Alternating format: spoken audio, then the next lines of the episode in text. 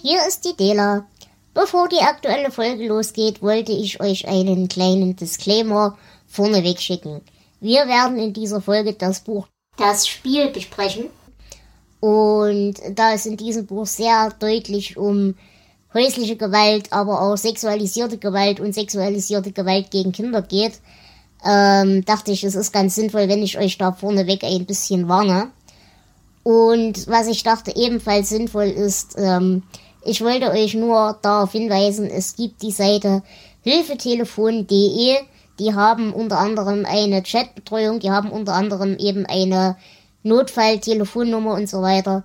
Falls ihr in irgendeiner Weise von häuslicher Gewalt betroffen seid oder sexueller Gewalt äh, in der Hinsicht, dann haben die vielleicht für euch entweder eine Lösung oder zumindest ein offenes Ohr, dass ihr da nicht alleine seid mit eurer Situation und vielleicht sogar eine Perspektive seht, auf die ihr selber vielleicht so nicht kommen würdet. In diesem Sinne, passt bitte, bitte, bitte gut auf euch auf und wir hören uns dann in dieser Folge. Bis gleich. Ciao.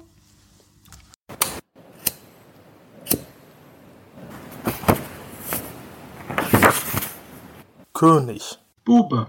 Dame. Gast. Der Stephen King Reread Podcast. Hallo und herzlich willkommen zu einer neuen Folge König, Bube, Dame, Gast. Diesmal im Jahr 2020. Yay, es ist schön, dass ihr alle wieder da seid. Ja, und wir haben euch auch eine ganz fesselnde Geschichte mitgebracht. Ja. Genau, total.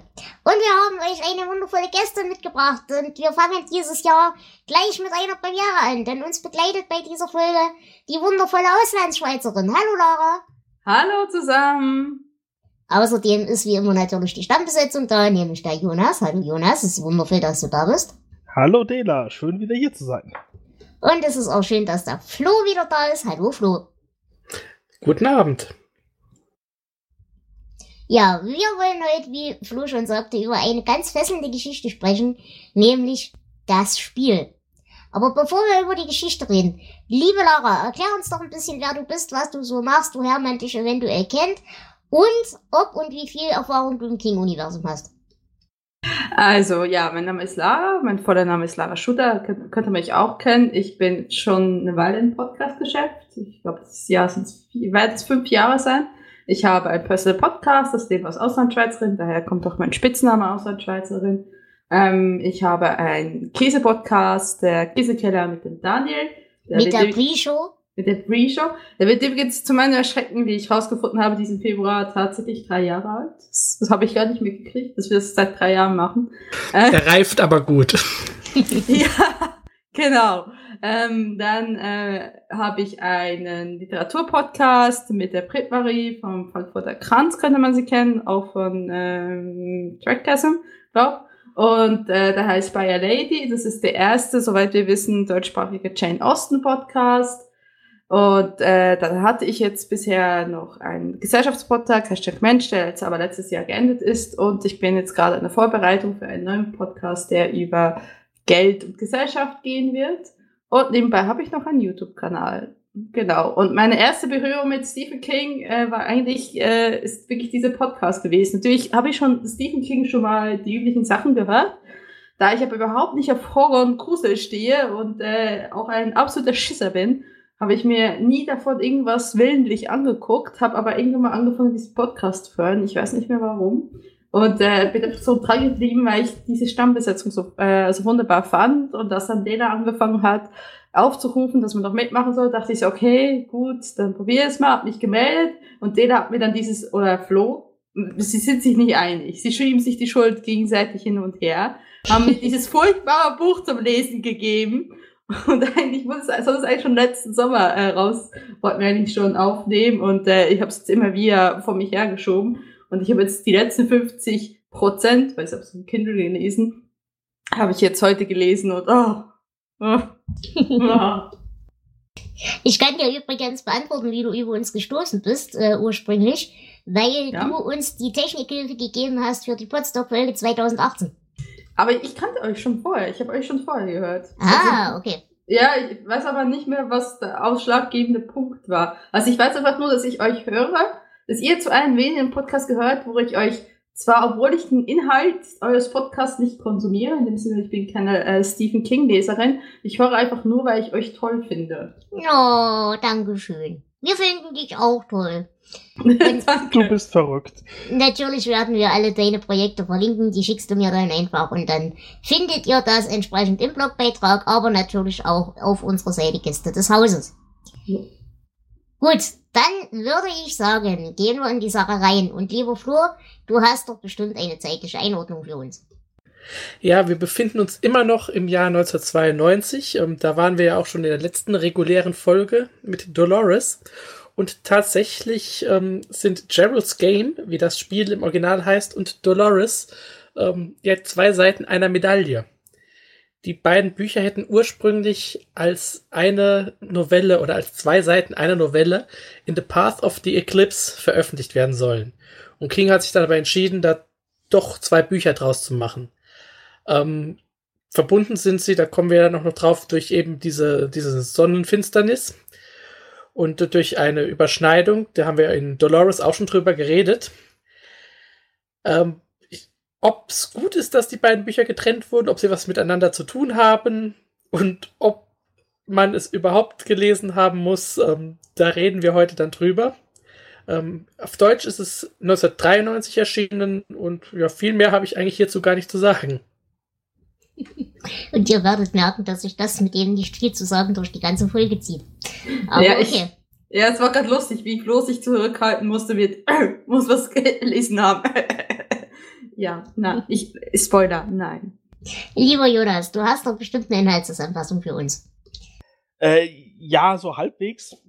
äh, denn äh, ich, ich gebe zu, ich fand das Buch so äh, schlecht. Ich äh, habe es nicht über mich gebracht, mich sehr einfassend mit der Zusammenfassung äh, auseinanderzusetzen. Deswegen gibt's das jetzt äh, freie Schnauze und äh, Dings äh, improvisiert, so ist das Wort. Äh, Jesse und Gerald Burlingame sind 17 Jahre verheiratet und ja, sind gerade in ihrem Sommerhaus an einem See, eine ziemlich abgelegene Gegend, ziemlich abgelegenes Haus. Und äh, ja, Gerald steht seit einiger Zeit auf äh, Fesselspiele.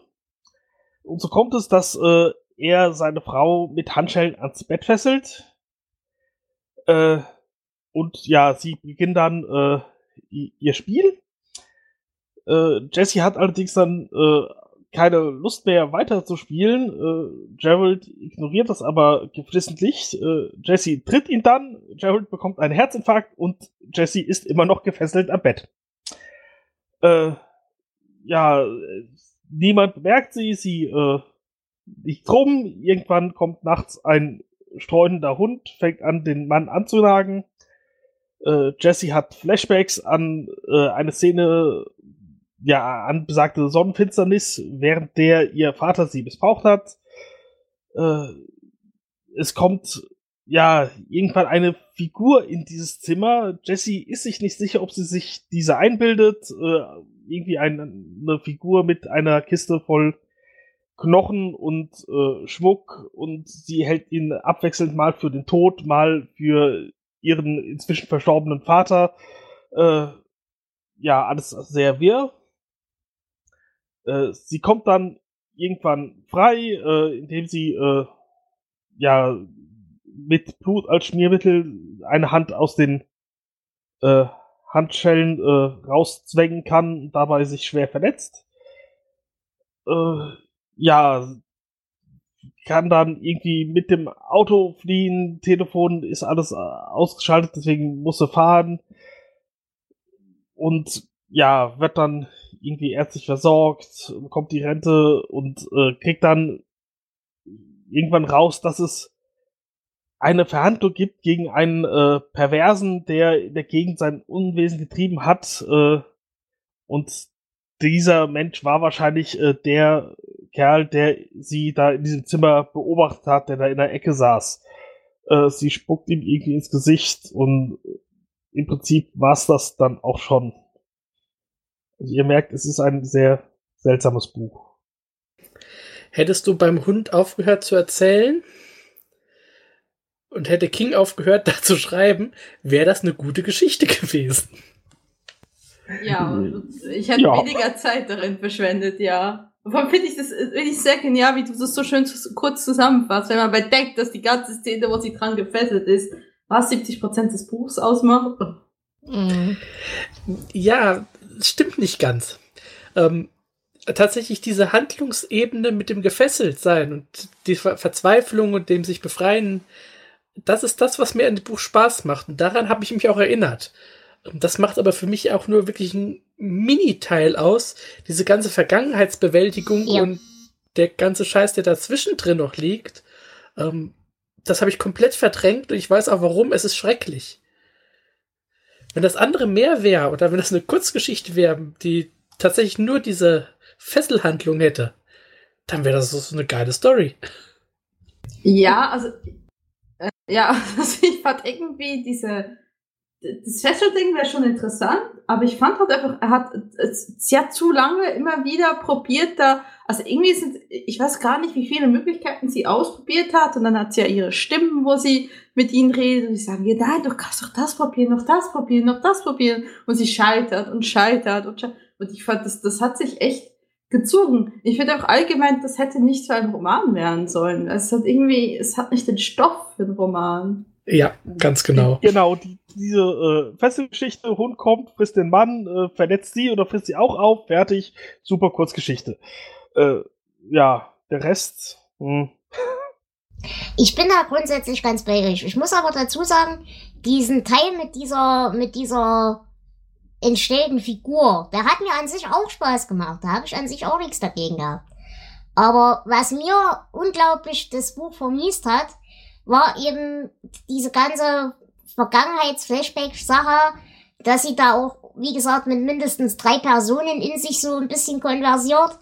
Ähm, die auch sehr schwer auseinanderzuhalten sind, was ja irgendwo logisch ist, weil sie ja auch miteinander verschmelzen teilweise und so weiter. Und das nächste ist von diesen drei Personen, die äh, mit denen sie in sich selbst redet.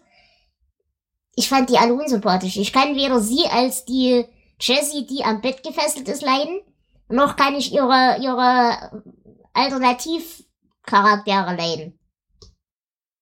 Aber ich glaube nicht, dass man sie leiden sollte. Also für mich bleibt sie immer noch eine Figur, wo ich nicht weiß, ob sie mir sympathisch ist oder nicht. Also für mich ist es so ein bisschen eine Figur, die so, mich so echt so zwiespältig zurücklässt, weil du weißt auch nicht, ja, also ich, bis zum Ende hin ist sowieso die Frage, was hat sich eingebildet, was war tatsächlich so und, und das ist halt eben auch sehr, dadurch auch, auch ja, ich meine, ich gebe diese Flashbacks an sich, sind sind ähm, einfach so, wie, wie er da quasi über ihr Trauma quasi das auswälzt und wieder auswälzt und wieder auswälzt.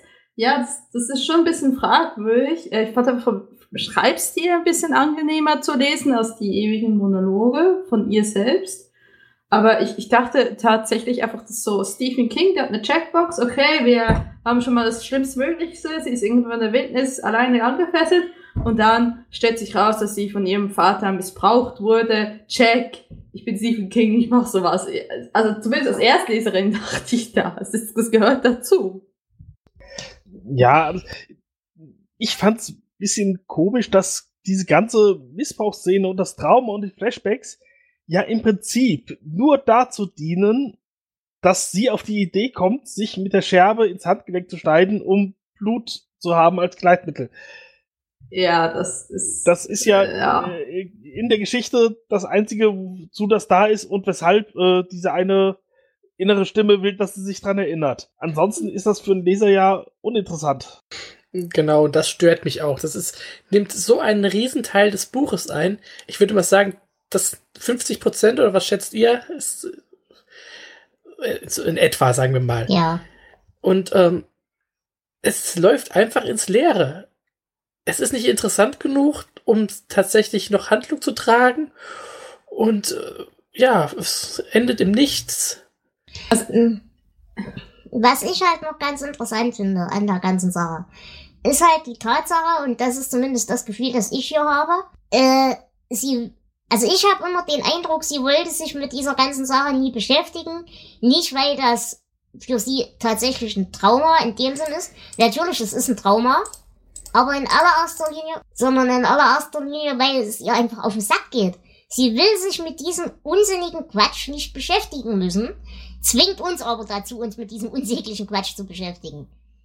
Ähm, aber was ich halt wirklich in der Darstellung ganz interessant fand, dass diese ganze Missbrauchsgeschichte ihr zwar irgendwo zusetzt, aber nicht in einem Maße, dass es diese, diese Auswälzung äh, relevant macht. Das ist halt der Punkt. Aber ich glaube, ich finde das gar nicht mal so schlecht. Also ich, ich dachte ja tatsächlich, diese Traumageschichte leitet eigentlich dahin, ähm, dann, dass ihr Verhältnis mit Männern, das ja sowieso gestört ist, wenn man so will. Ne? Also ich äh, liebt sie ja auch nicht, das ist ja auch nur ein Mittel zum Zweck, was sie dahin leiten wird, aber da, den Faden greift er dann nicht weiter auf. Er sagt zwar, ja, sie ist immer bestimmt worden von, von Männern und so weiter und sie bäumt sich dann dagegen auf, aber es ist letztendlich ist, verliert sich das ja auch im Sand, diese ganze Anfahren. Mhm. Und ähm, sich nicht um das Trauma kümmern will, ist tatsächlich, glaube eine typische äh, Reaktion von der traumatisierten Person, dass du das Trauma selbst als nicht so schlimm empfindest. Allerdings ist wirklich halt die ganze Szene und dass, dass wir halt das wirklich zweimal vorgesetzt kriegen, wie ihr Vater, da sie missbraucht. Ich, also ich äh, ich fand das schon eine schockierendere Szene. Das einfach nur, damit sie dann weiß, oh ja, ich kann mir jetzt ins, Flo ins, äh, ins Fleisch schneiden, damit ich da aus dieser Fessel rauskomme, weil die Nivea-Döschen ist ja schon da weg, weggespickt. Ich so, okay, war das wirklich notwendig? Also es ist halt so, es ist so, es wirkt so wie ein, ein Bindemittel die ganze Sache. Also so wie, wie, wie, wisst ihr, wie wenn man äh, in Wurst irgendwelche Sachen reinschmeißt, was mm. wie Fleisch ist. Das ist quasi dieses Füllmittel. Und ich, ich glaube, mit Bindemittel liegst du sogar gar nicht so falsch. Ähm, wir haben ja in der letzten Folge Dolores besprochen. Und das ist in dieser Szene mit diesem Rückblick, äh, sieht sie ja auch diese komische Frau, der Name wird nie genannt. Ähm, in Dolores die sieht eben Jessie. Heißt sie Jessie? Ja. Ja, ja. Und ähm, also die beiden sehen sich so durch irgendwie eine Vision parallel jeweils im anderen Buch. Ähm, und ich glaube, als King das geplant hat, dass das beides eine große Novelle ist, ähm, dann hätte das vielleicht sogar mehr Sinn gegeben, weil Thematiken, Missbrauchsthematiken und so weiter sind ja auch in Dolores vorhanden. Ähm, vielleicht stammt das aus, aus einer ersten Fassung, dass das Ganze irgendwie thematisch noch enger zusammen war und hat sich dann in diese Richtung entwickelt, die einfach, ja, wie ja schon gesagt, ins Nichts läuft. Ich sehe das tatsächlich ein bisschen anders. Ich meine, ich, ich habe bei King oft das Problem, er verläuft sich gerne in seiner Symbolik und hat währenddessen den Inhalt vergessen. Und ich habe tatsächlich den Eindruck, genau das ist ihm hier passiert. Weil ich, wie gesagt, wir haben jetzt gerade schon angesprochen, wir werden dieses Buch wahrscheinlich äh, recht knapp besprechen. Deswegen fasse ich jetzt einfach mal die Symbolik hier mit rein. Für mich ist das so, dass diese ganze Vergewaltigungs- bzw. Missbrauchsgeschichte äh, einerseits ja als Begründung dafür dient, wie gesagt, dass sie eben bei den Typen von Männern landet, bei denen sie landet und dass sie auch so eine Distanziertheit zu allen emotionalen Geschichten hat das verstehe ich. Und dann, dass sie so lange gebunden ist und in ihren Verhaltensmustern und so weiter, aber auch in den Situationen gebunden ist, in die sie sich begibt, solange sie eben nicht willens oder unter Lage ist, sich diesem Trauma zu stellen. Das ist für mich auf der symbolischen Ebene das, was hier passiert. Und sobald sie sich dem Trauma stellt, hat sie die Möglichkeit, aus ihren Mustern auszubrechen und hat sie die Möglichkeit, sich aus dieser Situation zu befreien. Das ist die, die Ebene für mich, die da drunter liegt. Und alles, was da drumherum geschrieben ist als Handlungsebene, hat halt völlig keine Relevanz. Und das, das ist, glaube ich, das, was hier passiert ist. Ich denke tatsächlich, die, diese Missbrauchsgeschichte war da der eigentliche Grundstock. Und um den rum wollte er irgendwelchen Blödsinn konstruieren. Warum hat das denn äh, nicht bei der Novelle gelassen? Gibt es da irgendwelche Gründe, die man wissen könnte? Keine Ahnung. Ähm, hat sich einfach irgendwie anders überlegt. Ja. Okay. Ich tippe jetzt persönlich eigentlich drauf tatsächlich, dass er diese Idee schon so ein bisschen mit sich rumgetragen hat, vielleicht sogar noch aus der Zeit, wo er gekifft und geguckt und was auch immer hat. Und dass er dann, als er klar war, eben gedacht hat, naja, das kann ich nicht nur so bringen, sondern da muss ich noch eine Handlung drumherum konstruieren. Und das ist halt bösartig in die Hose gegangen. Das ist meine Theorie. Okay. Ähm, aber was ich nicht so ganz verstehe, ist das Ende. Also ich hatte ja immer einfach, bis, bis sie da geflohen ist, habe ich angenommen, dass sie sich diese, dieser Mann quasi vorstellt, weil sie ist ja schon so ein bisschen crazy, ne? Also sie, mhm. Sie spricht ja mit mehreren Visionen von sich selbst oder mit, mit Freunden aus lange her noch quasi mit sich selbst und, und ich dachte halt, okay, ist ja auch klar, die ist gefesselt über zwei, drei Tage oder so und mhm. die ist langsam gaga und das will bei jeder so. Aber dann kommt das Ende und das Ende fand ich einfach komplett weh und das habe ich nicht verstanden, was, was ist, so wie, es kam auch so wie, ähm, nochmal so ein Checkbox. Okay, wir haben noch mal irgendwas total abgefahrenes im Main, irgendein Serienmörder, der irgendwelche also nicht Serien, das ist ein Serienmörder, ne? Er, tötet ja quasi Leute, aber er nimmt auch verstorben quasi das den Schmuck ab und alles so Sachen und ein Grabschänder ist es ja. Und das, das habe ich nicht. Was wollte damit aussagen? Ist das irgendwie eine Überleitung zum nächsten Roman oder was war nee, das? Äh, Überleitung zum nächsten Roman nicht, aber ich glaube, wenn ich das Buch wieder auf der symbolischen Ebene betrachte, und für mich ist das ein rein symbolischer Roman, dann ist er ja, also dieser, dieser, dieser Typ, der da nachts rumsteht, es wird in so einem Nebensatz erwähnt, dass er auch aus so einem incestuösen Haushalt kommt. Und dass er diese, diese Menschen da in seinem ursprünglichen Haushalt auch umgebracht hat und so weiter. Von daher empfinde ich ihn nicht als jemanden, ich will nicht sagen, der sich seinem Trauma gestellt hat, aber der dieses Trauma auf eine andere Art verbunden und überwunden und überarbeitet hat als sie. Und der deswegen in dem Moment mehr Freiheiten hat als sie und mehr Machtposition hat als sie.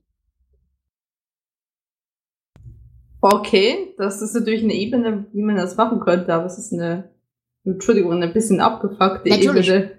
Natürlich. Ja, mit Machtposition stehe ich überein. Trauma überwunden finde ich ein bisschen. Ja, ist ja. ein falsches Wort, aber er hat halt einen weiß, anderen Umgang mit dieser incestuösen Vergangenheit ja. gefunden. Ist das so typisch King, dass er sowas draus macht? Naja, wie gesagt, also zumindest, dass er sich in seiner eigenen Symbolikidee verstrickt, ja, das ist öfters mal so. Dass das unbedingt sich auf so eine Missbrauchsschiene konzentriert, das nicht unbedingt. Aber das würde ich tatsächlich eben auf diese Verknüpfung mit Dolores schieben wollen, dass er die da mit reinbringen wollte. Ich habe auch noch mal nachgeguckt. Ähm, also es war tatsächlich auch als Kurzgeschichte geplant und ist dann aus dem Ruder gelaufen. Ähm, das muss King wohl auch selbst mal so ähnlich ausgedrückt haben. Ich würde sagen, es ist sehr aus dem Ruder gelaufen. Ja. ja. Und leider zum Nachteil von allen. Weil, ey, wie gesagt, wie ihr alle schon sagtet, wäre es wirklich auf der Kurzgeschichte geblieben. Sie ist dort gefesselt, der Hund kommt, meinetwegen auch der Typ kommt noch, sie erinnert sich mal kurz, dass sie äh, ein Trauma hat. Okay, schön und gut, könnte ich alles, könnte ich alles mit äh, akzeptieren. Aber das geht halt auch ohne seitenweise Monologe. Das ist, das stört mich eigentlich am meisten daran. Zumal ich eben, wie gesagt, mit diesen Monolog-Charakteren so gar nichts anfangen kann. Die sind alle nervig. Ja, jein. Ich finde, bei Dolores hat man gesehen, wie es gut sein kann. Natürlich. Also, ich, ich fand Dolores ist ja ein reiner Monolog und ich finde es großartig vom Stil. Ja, Dolores ist aber eben ein Monolog und hier hast du zwar ein Monolog, aber es ist ja mit unterschiedlichen Formen ihrer Facetten ihrer Persönlichkeit. Und das ist das, was mir auf den Sack geht. Ja, es, es ist eigentlich eher ein Dialog hier, weil sie zwar mit sich selbst spricht, aber äh, du sagst ja, es sind unterschiedliche Facetten. Und, und bei Dolores, naja, da sind wir ja geteilter Meinung. Ähm, das Buch ist ja wirklich 350 Seiten, ein Fließtext, ein Gedankengang. Und äh, Jonas hat's gefallen. Ich fand die Erzählweise schrecklich. Nee, äh, und hier, ich fand auch äh, am Ende schreibt äh, äh, sehen, äh, am Ende hat, schreibt sie einen Brief und wir erfahren quasi aus dem Brief, was alles passiert ist.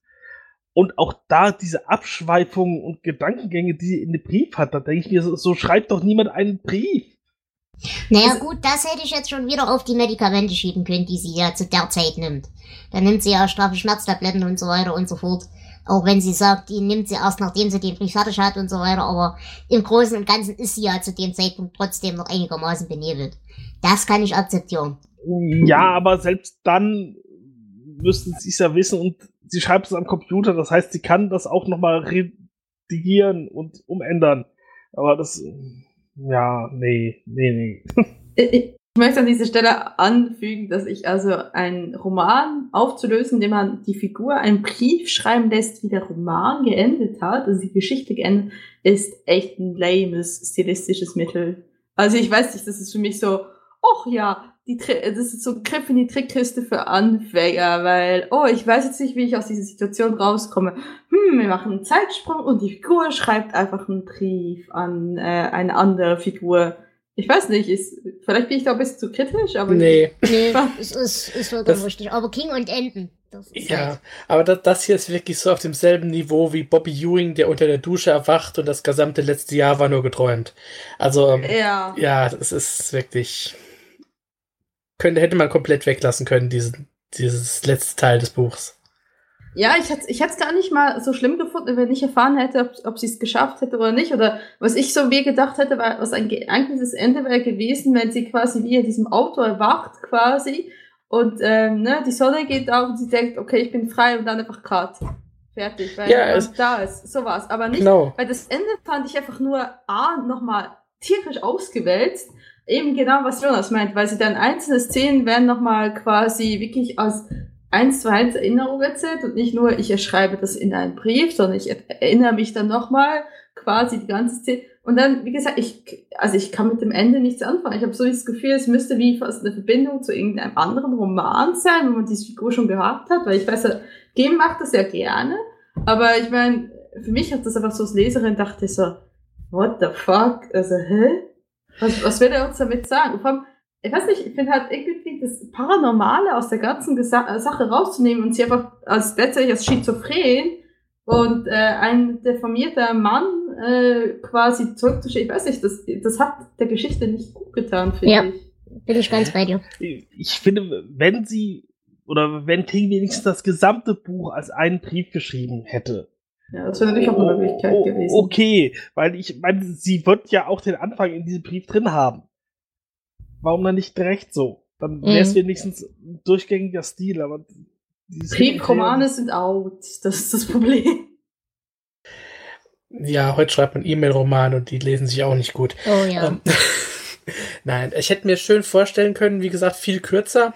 Und dann Ende taumelt sie blutend in die Nacht, vielleicht auch auf diese Gestalt zu im Schatten und aus. Das wäre so ein stimmiges Ende gewesen für so eine Ja. Geschichte. Von mir ist auch halb offen, aber ähm, sowas nicht so langgezogen und nicht so, vor allem so langweilig. Und ich hätte einen anderen Vorschlag, was mir gefallen hätte, persönlich. Wenn wir diese Geschichte ganz anders aufgezogen hätten, wenn wir diese Geschichte so aufgezogen hätten, Fakt ist, sie liegt da, sie ist da gefesselt und so weiter und so fort. Und wir entweder von Anfang an sind in der Perspektive dieses, dieses, dieses deformierten Menschen, der dort dann letzten Endes einbricht. Und ich hätte das sehr geil gefunden, wenn wir den wirklich zumindest mit so einer Art Shining ausgestattet hätten oder sowas. Und er beobachtet halt zum Beispiel, wie die dort auf dieser Hütte ankommen und so weiter und so fort. Er denkt sich halt, ja, auch äh, gutes potenzielles Opfer, meinetwegen. Und sieht dann, wie sich da diese ganze Sache von selbst, ohne dass er da die Hand dran hat, äh, schon mal hoch eskaliert. Eben, dass der Typ stirbt und so weiter und so fort, dass sie dort gefesselt an dem Bett liegt. Und dass er sich dann eben so auf entweder einer realistischen Ebene oder eben einfach aufgrund seiner, seiner Einschränkungen, seiner mentalen, das quasi zu seinem Experiment macht und sie einfach beobachtet. Und wenn man da jetzt so ein, so ein Element reinbringt von wegen Shining, dann hätte er eben entweder ihre Selbstgespräche belauschen können, Variante 1, und dadurch die Hintergrundgeschichte erfahren können, oder wir hätten sie ihm eben jetzt direkt durch das Shining zum Beispiel gezeigt, was ihr passiert ist. So, und dann hätte Genau. man die Situation so auflösen können, okay, entweder er geht jetzt auf sie los, und in dem Moment hat sie aber eben diesen, diesen Einfall mit dem Blut und so weiter und so fort und kann ihn dann irgendwie überwältigen oder was auch immer. Ver versteht ihr, was ich meine? Das hätte der ganzen Geschichte Ja. sehr viel mehr Substanz gegeben. Weil ich hätte es sogar in dem Fall äh, am Ende so gesehen, dass sie, dass er dann aus dem Schatten tritt, sie vollkommen panisch wird und er reicht ihr den Schlüssel und geht Genau, wieder. genau Ja. sowas. Und dass der Hund vielleicht sein Hund ist, weil er frisst ja auch gerne ähm, Knochen. Ja, irgendwie Ja. sowas. Aber äh, apropos Perspektive ähm, und Hund. Wir haben ja hier wieder eine schöne Szene wie in Cujo, die aus der Sicht des Hundes Ja, erzählt ist. Das hat mir Den mochte gefallen. Ja, ja. den mochte ich auch. Auf jeden Fall. Und ich hätte mir ein Happy End für Prinz gewünscht. ja. Ja, ich aber- mochte Hundi. Er war ein bisschen creepy, ganz ehrlich. Also, ja, ich verstehe die, die Beweggründe des Hundes. Der wird ja quasi zurückgelassen, ne, von seinem Besitzer. Was, die Hundesteuer zu teuer war? Irgendwie sowas? Hm. Ja, genau. Ja, das ist sehr, sehr kaltherziges. Ähm, und er ist verhungert und ah, gibt's wirklich, wirklich domestizierte Hunde, die auf Leichen losgehen? Ich habe mich nur so Und wenn die verzweifelt genug sind, auf jeden Fall. Okay. Ich gut. meine, bei Katzen sieht man das öfter, aber Hunde machen das bestimmt auch. Okay, danke. Ich habe zwei Katzen. Ich habe jetzt Angst. Also- ja, aber nur au- auf Leichen. Also dann brauchst du auch keine Angst mehr haben. Naja, bei Katzen, bei Hunden ja, aber bei Ich Katzen wäre ich nicht so sicher. ich auch nicht so einig. Ja, sie sollte vielleicht vielleicht aufs Gesicht, um das zu beschleunigen, aber das ist ein anderes Thema. Nein, aber ähm, ja, die Szene an sich war eigentlich gut, aber das hat sich dann ja auch verloren, ne? Hat ja in wie, wie hat ein Kapitel für sich alleine und dann hat er noch mal so ein paar Szenen gehabt und dann ist er ja am Ende erschossen worden. Punkt. Äh, Also ich weiß nicht, irgendwie ist dieser Roman auch voller voller losen Fäden, also von von Sachen, die man was draus machen hätte können, aber stattdessen lässt er sie 50 Prozent lang an, an diesem Bett rütteln, an, an den, ja, an ihren Zeugs. Also ich meine auch, auch die ganze Sache mit den Handschellen und den äh, Felgen und, und die Nummern und so, das, ich habe auch, auch die Szene so ein bisschen, fand ich ein bisschen, äh, okay. Hätte man das nicht irgendwie, fand das so alles so gestreckt. Ja, es ist halt einfach sinnlos viel heiße Luft, einfach um es aufzublähen. Und das stört mich halt massiv an der Geschichte. Das kann doch auch nicht Spaß machen, sowas zu schreiben, oder? Ich meine, es muss ihm doch selbst aufgefallen sein, dass er da ganz viele heiße Luft reinschiebt und eigentlich merkt so, okay, ich habe jetzt eine Kurzgeschichte wollte ich jetzt schreiben, aber es ist irgendwie, es läuft über, oh, äh, ich streck's einfach noch mal mehr, damit ich doch ein Buch draus machen kann. Ich meine, es klang so, weiß nicht, vielleicht hat er mehr Geld ge gekriegt für das Buch als für die Kurzgeschichte? Fragezeichen. Also, ja, also Bestimmt. das liegt vielleicht auch in der Art zusammen, wie er schreibt. Du äh, kennst King ja gar nicht, deswegen äh, kurz zur Erklärung, er, er ist so ein, äh, ich, ich glaube, so ein genanntes Discovery Writer. Das heißt, er fängt an zu schreiben und die Geschichte entwickelt sich dabei. Und er weiß noch nicht, wie sie ausgeht am Ende. Und ich glaube, da äh, ging es halt einfach immer weiter. Er hatte noch eine Idee und hat die Geschichte dann weitergesponnen, ohne dass er wusste, wo es hinging. Mhm. Und das merkt man. Okay. Wow, dann habe ich äh, ganz großen Respekt, dass ihr die Bücher durchhaltet, weil also das würde ich ja selbst aus äh, persönlichen Albtraum sehen, sowas zu lesen. Also ja, gerade, ich meine, wenn es gut rauskommt, alles super, ne? Also du kannst davon ausgehen, dass es zu, sagen wir mal, 60 Prozent eigentlich ganz gut funktioniert, was er da macht. Und bei Okay. den 40 Prozent, wo es nicht funktioniert, hat er meistens zumindest so eine gute Schlüsselidee, dass zumindest die Grundidee so viel Spaß macht. Das Problem ist, hier versagt sowohl die Umsetzung als auch die Grundidee meiner Meinung nach. Gibt es denn vergleichbare schlechte Werke wie Oh ähm, ja. das Spiel? Zum Beispiel? Ähm, also ich würde natürlich mein absolutes Hassbuch Sprengstoff anbringen. Ja. Frag mich nicht, worum es geht, ich habe es schon wieder verdrängt. Um eine Autobahn.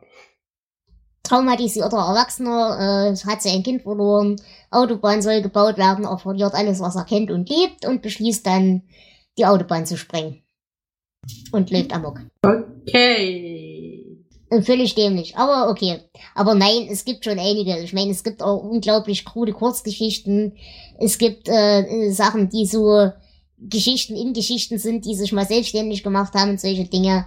Also es ist schon viel Rotz dabei, seien wir mal ehrlich. Aber Aber es ist auch viel Gutes dabei, sonst würden wir es nicht machen. ich, ich, ich frage das nur, weil ich eigentlich Stephen King tatsächlich immer so ein bisschen kennengelernt habe als der große Autor, der alles weiß und der alles kann. Und er ist eigentlich so in diesem Podcast so ein bisschen lerne, dass, dass er so ein bisschen wie äh, mehr auf Quantität das, als auf Qualität setzt. Und ähm, so ein bisschen ähm, dass die Innebleiten des Horrorgenres. Da, dazu ähm, fällt mir immer ein Zitat aus der Comedy-Serie Blossom ein, aus den frühen 90ern. Oh Gott, ist das lang her. Ja, aber da gibt's eine Folge, wo sie äh, da überlegt und sagt, ich habe jetzt zwei Stunden Zeit. Hm, ich könnte ein Buch lesen. Wenn ich Stephen King wäre, könnte ich ein Buch schreiben. genau.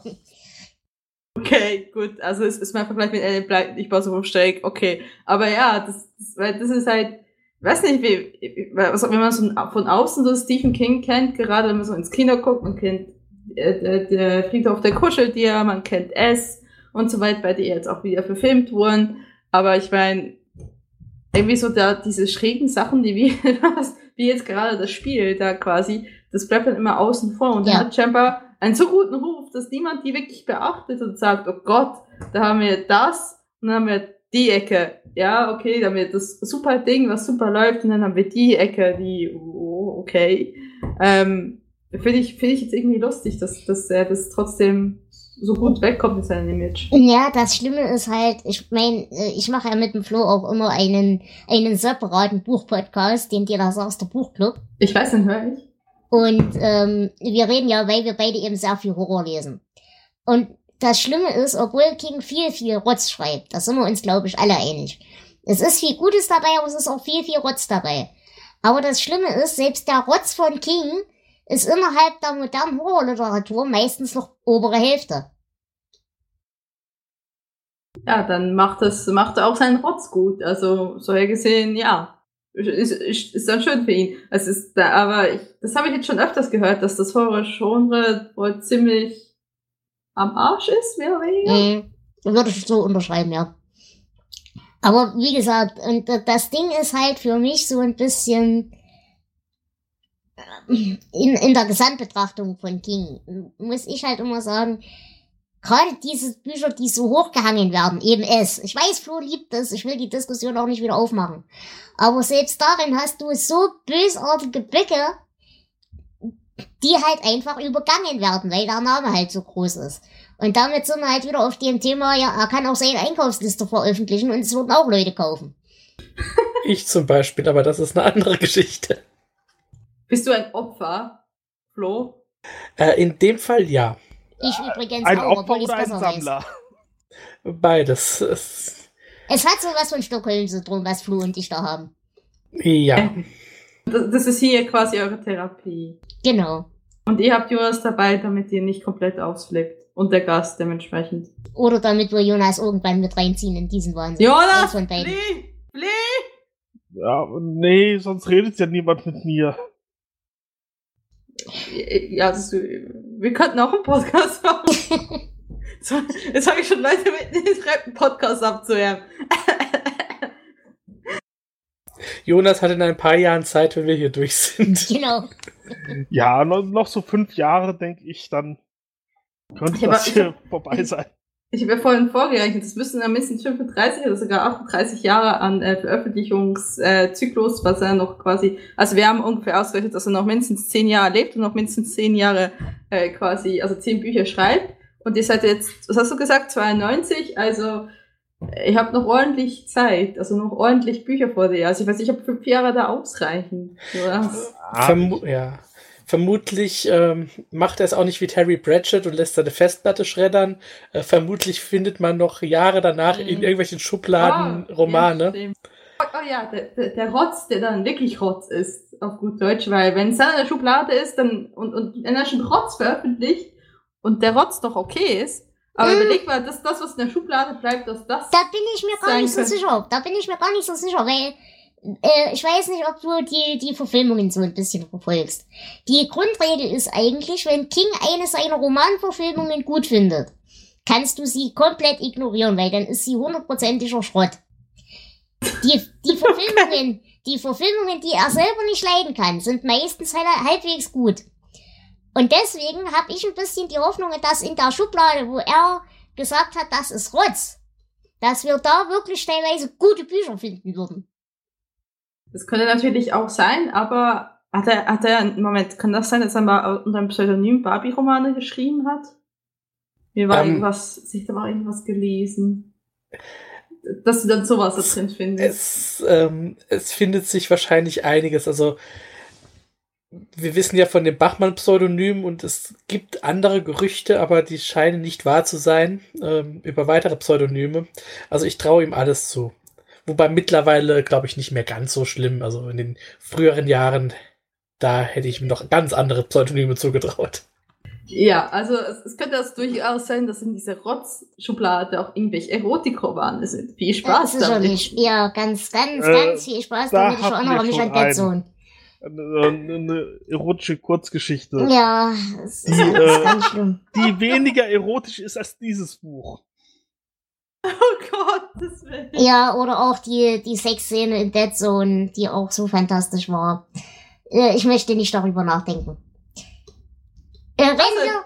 Hm? Jonas Flee, ich wiederhole es nochmal. äh, reden wir trotzdem nochmal ganz kurz über dieses Buch, auch wenn es uns wehtut. Äh, es gibt, also erstmal, wir sind uns einig, dass der Hund der sympathischste Charakter ist. Ja. ja. Ausgezeichnet. Was ich noch ganz lustig fand, ist einerseits wirklich die Beziehung, die sie mit äh, Gerald halt hat, also äh, als er noch lebt. Ich meine, der Typ, das ist ein Arschloch, da sind wir uns, glaube ich, auch einig. Ja. Wir sind uns auch einig, dass das ihrerseits auch so eine sehr distanzierte Beziehung ist. Naja, sie braucht ihn fürs Geld, oder? Mehr oder weniger. So würde ich es auch lesen. Wobei ich mir halt tatsächlich nicht sicher bin, ob sie das einfach. Ich meine, ich habe das so gelesen, für mich so ein bisschen als hat sie generell keine Möglichkeit, da eine tiefere psychologische, emotionale Bindung zu irgendjemanden aufzubauen und könnte das auch bei jedem anderen nicht. Und dass der Typ halt jetzt Geld hat, ist halt eine, eine positive Nebenwirkung. Das heißt, wenn du schon mit jemandem keine vernünftige Beziehung haben kannst, dann hab wenigstens keine vernünftige Beziehung mit jemandem, der Geld hat. So ungefähr. Also ich habe es eher so verstanden, also ja, ja, ne, das gebe ich dir absolut recht. Ich habe so verstanden auf Sherrods Seite, dass sie seine Trophy-Wife ist, ne? Ähm, also quasi einfach ein schönes Schmuckstück. Und deswegen mhm. will er ja auch nicht, dass sie wieder arbeitet und so weiter.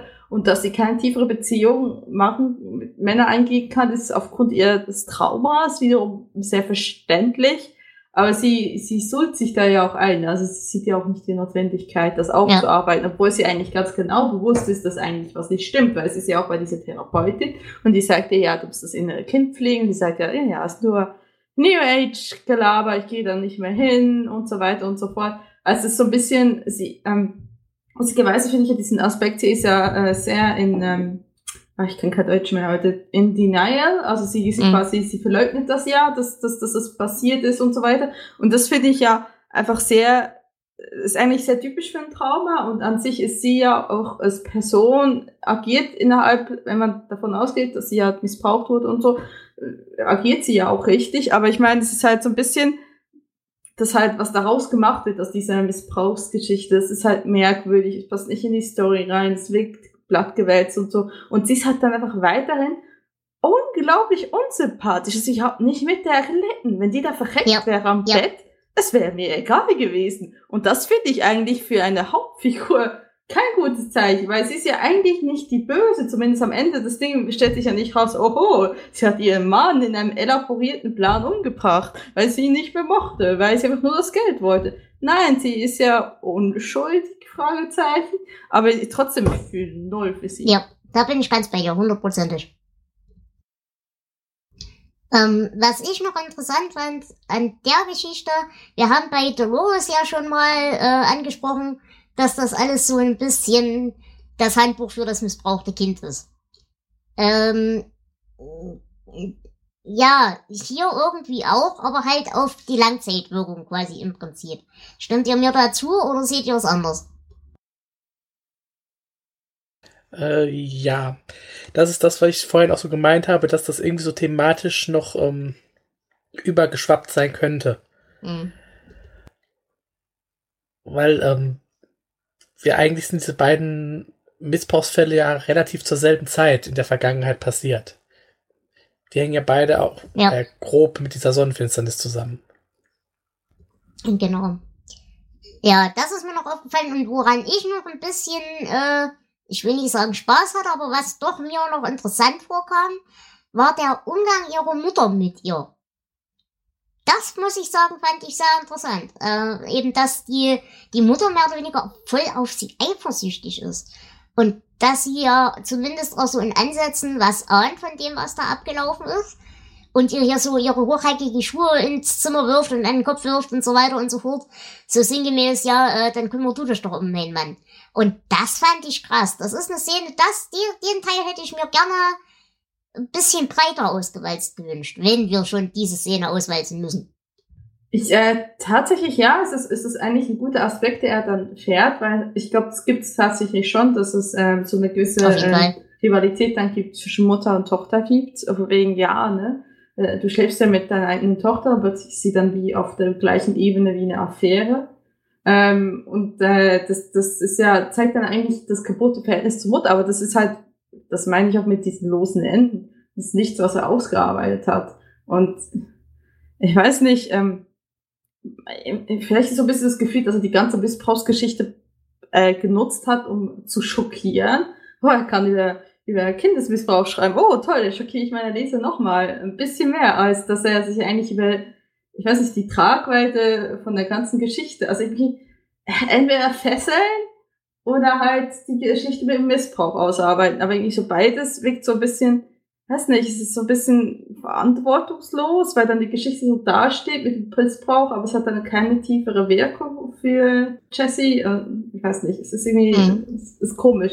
Weil, ja, weil der Aspekt wäre eigentlich voll interessanter gewesen und hätte echt mehr damit was alleine machen können und das ausarbeiten können. Und der Aber, hätte halt vor allem auch zu dem Dolores-Aspekt gepasst, weil eben bei Dolores viel gespielt wird mit der Angst der Tochter, dass die Mutter dann äh, sie hasst und so weiter und so fort, die ja aber relativ cool reagiert.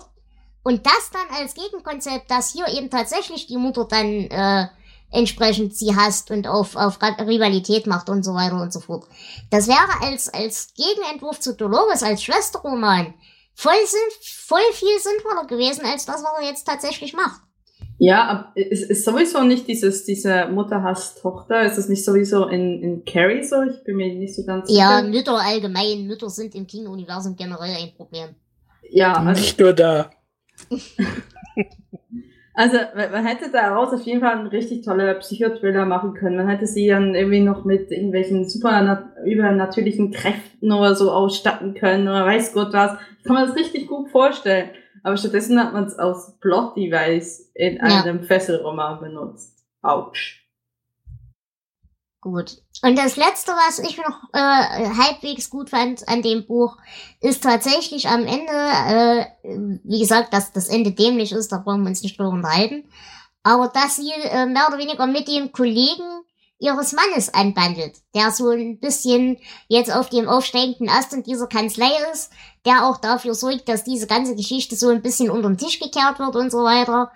Das fand ich auch noch ganz interessant, dass sie eben im Prinzip obwohl sie jetzt ihre, in Anführungsstrichen, Erleuchtung hatte oder ihr, ihr, äh, ihre Traumabewältigungstherapie, dass sie trotzdem wieder genau da weitermacht, wo sie aufgehört hat, im Prinzip. Aber ist es nicht eher so, dass sie eigentlich ähm, ihn mehr oder weniger dazu missbraucht? Also sie, sie, sie, sie, sie beredet ihn ja, sie schleppt ihn ja zu dieser Gerichtsverhandlung. Ich habe eher so das Gefühl gehabt, wie sie möchte einfach den Spieß mal umdrehen sie möchte mal die Oberhand haben und sie braucht jetzt erstmal, also die, die Männer haben sie bisher immer sie gebraucht und jetzt braucht sie halt die Männer und er ist eigentlich nur ein Spielzeug. Naja, also aber das war Gerald ja auch für sie. Im Prinzip ist das ja dasselbe. Ja, sie braucht ihn bloß für was anderes. Ja, aber bei Jared war sie, glaube im Schnitt doch eher devoter, weil sie halt nicht äh, quasi aus diesem System von Sicherheit fallen wollte. Und jetzt, dass sie ja die, die, äh, die Rente kriegt, äh, diese Absicherung, die Versicherung von Gerald, ähm, ist halt irgendwie, ist halt klar, dass sie jetzt sowieso nicht mehr darauf angewiesen ist, dass sie nach dem Pfeife vom Mann ta tanzt, sondern sie also, ich, also ich habe wirklich diese Figur so verstanden, so, ja, ich nutze das jetzt aus, der hat, der hat Connections, der pillt mich dahin, der findet das nicht geil, der möchte das nicht und so weiter, aber ja. Also es ist, ich finde auch am Ende auch anderes, was ich nicht so verstanden habe. Was ist zum Beispiel diesem äh, Forensiker, der ja äh, den, den Mann, ihren Mann untersucht und dann sagt, das ist der Beste des Landes, das ist der Beste des Landes, ja, ja, ja, ja, auf jeden Fall. Und der hat gesagt, das ist, das war ein Herz, Herzinfarkt, das war, ein, das habe ich schon einfach so wie, das verstand ich so nicht. Also ich, ich habe immer das Gefühl gehabt, es ist trotzdem so ein bisschen der Verdacht im Raum, dass sie das alles geplottet hat. Mhm. Und deswegen hätte es mich nicht überrascht, wenn am Ende rauskommt, oh ja, sie hat, wie gesagt, einen elaborierter Plan und alles drumherum mit diesem komischen Mann, das war nur äh, ne, ihr Gerede und sie, sie könnte einfach eine unzuverlässige ähm, Erzählerin sein ne, und die Sachen halt erfindet. Aber das wird, das wird ja nichts. Ja, Aus dem wird ja nichts. Gut. Haben wir hierzu noch Ergänzungen? Ich habe keine mehr. Ja, es ist fertig. Sowas von. Hm, ich hätte noch was zu den Namen. Mhm.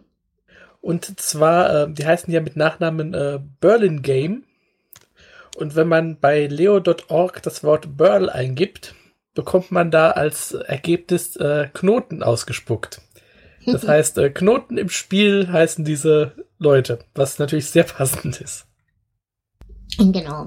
Wie gesagt, eben auch auf symbolischer Ebene einerseits der Knoten, den sie im Kopf hat, andererseits der Knoten eben, mit dem sie ans Bett gefesselt ist und so weiter und so fort. Aber wie gesagt, über die symbolische Seite haben wir ja gerade schon so ein bisschen geredet. Äh, reden wir ganz kurz über die Verknüpfungen, wenn ihr nichts dagegen habt. Machen wir. Wir haben einerseits, wie schon erwähnt, die Verknüpfung mit Dolores, wie gesagt. Aber durch den Dark Score Lake haben wir auch eine Verbindung zu Strike und zu Sauer. Außerdem hat äh, Jessie denselben oder dieselbe Lehrerin wie Ray Galaxy aus Todesmarsch, nämlich Miss Petrie. Ähm, und sie bezeichnet sich ja selbst als Pfefferkuchenmädchen. Und da gibt es eine Kurzgeschichte, die so heißt.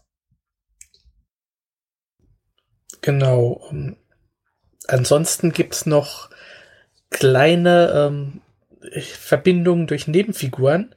Ähm, wir haben dieser Geschichte irgendwo einen Senator. Und das ist äh, der Vorsitzende des Dilson-Komitees in äh, Dead Zone.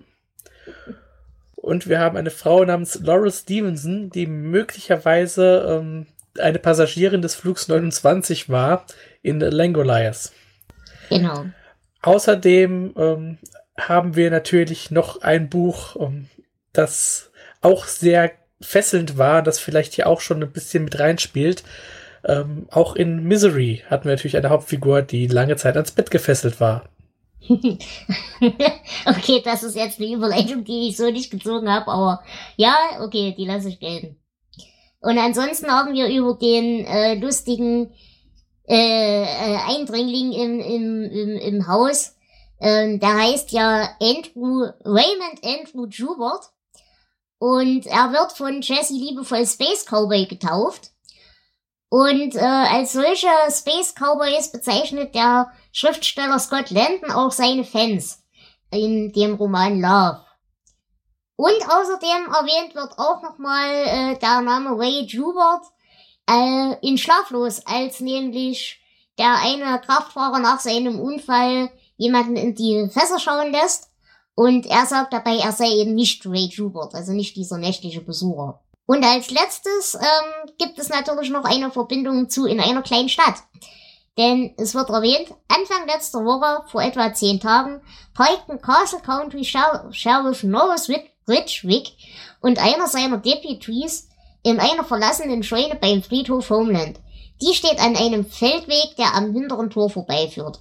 Und außerdem wird auch Juniper Hill erwähnt, die wir wie gesagt beide aus in einer kleinen Stadt kennen. Und zu guter Letzt gibt es noch äh, Verbindungen in die echte Welt. Nämlich einerseits wird der Roman Die Frau des Feuergottes von Amy Ten erwähnt und natürlich auch die klassische amerikanische Popkulturreferenz auf Mr. Rogers. Gut.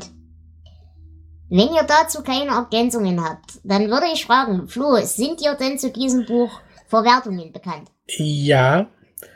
Und zwar gab es nach langem, langem Hin und Her also der, ein Film, der war schon 2006 mal geplant.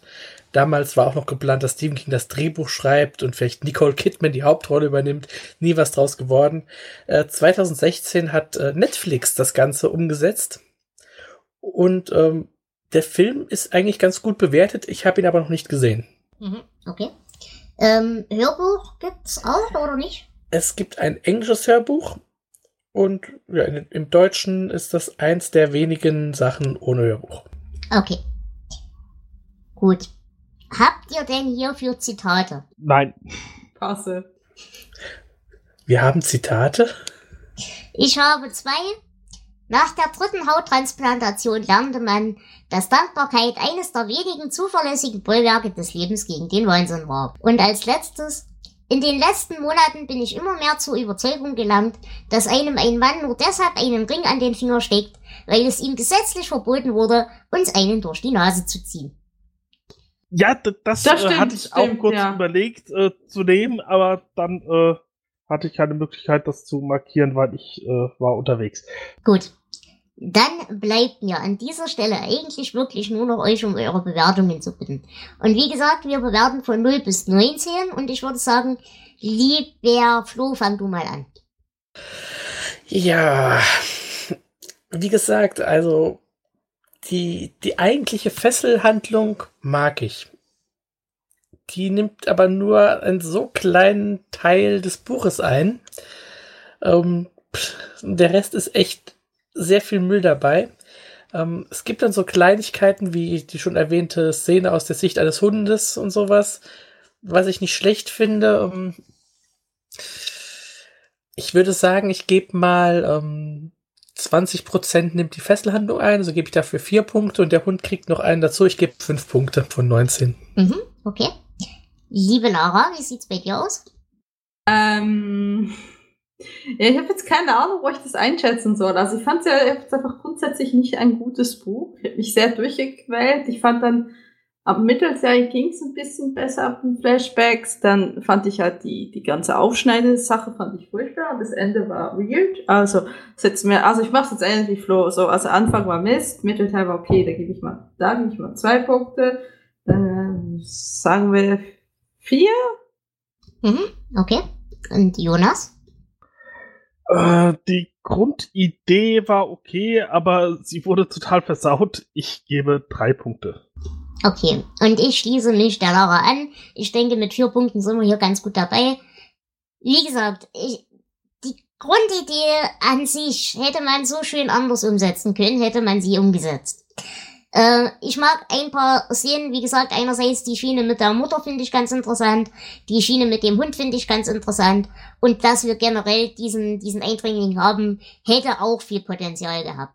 Deshalb ein, ein Punkt für die Grundidee und drei Punkte für die kleinen Momente, aber mehr als vier Punkte kann ich dir wirklich nicht geben.